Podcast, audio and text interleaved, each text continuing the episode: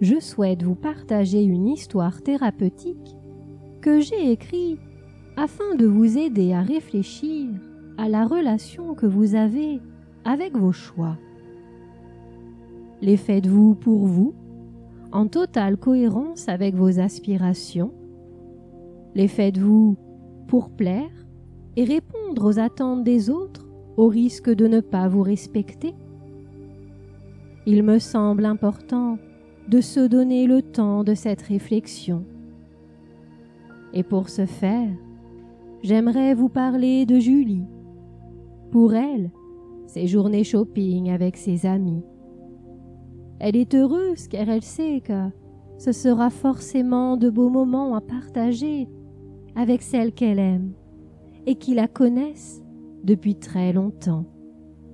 À chaque tenue qu'elle essaye, elle demande l'avis de ses amis. Certaines adorent, d'autres détestent, et une hésite. Alors Julie tente de trouver la tenue qui mettra toutes ses copines d'accord, même si elle ne se sent pas forcément à l'aise dedans. Elle reste persuadée que si ses amis lui disent que ça lui va comme un gant, c'est qu'elles ont forcément raison. Après la tenue, direction, une boutique de décoration. Cela fait des mois qu'elle souhaite modifier la déco de son salon, mais elle hésite toujours, ne sachant pas si ses choix seront les bons. Elle repart donc avec des objets dénichés par ses copines. Au restaurant, elle se laisse convaincre par le menu que le serveur lui a conseillé, malgré le fait que son estomac lui faisait entendre son désaccord. En rentrant chez elle, ses sentiments étaient en demi-teinte. Elle était bien sûr heureuse de cette agréable journée passée avec ses amis, mais il manquait quelque chose à ces moments. Et très vite, elle comprit qu'il manquait sa voix, son avis et le fait d'assumer ses choix. En ouvrant ses paquets, elle se retrouva avec une tenue qu'elle n'aimait pas, une décoration hétéroclite qui n'avait rien à voir avec l'harmonie qu'elle recherchait.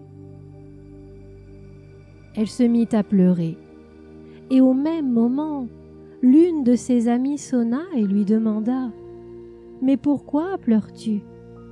Julie lui expliqua la vérité. Le fait que, pour ne pas les blesser, elle avait accepté une tenue et des objets qui ne lui correspondaient absolument pas. Mégane lui sourit et avec toute sa bienveillance lui fit comprendre que ses amis l'aiment pour ce qu'elle est et non pour ce qu'elle chercherait à paraître.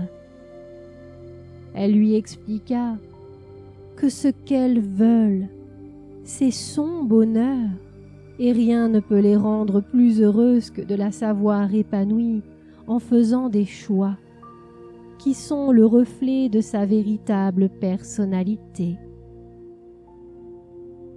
Toutes les deux remirent les objets dans leur boîte et retournèrent au magasin pour que Julie puisse les échanger contre ce qui lui plaisait.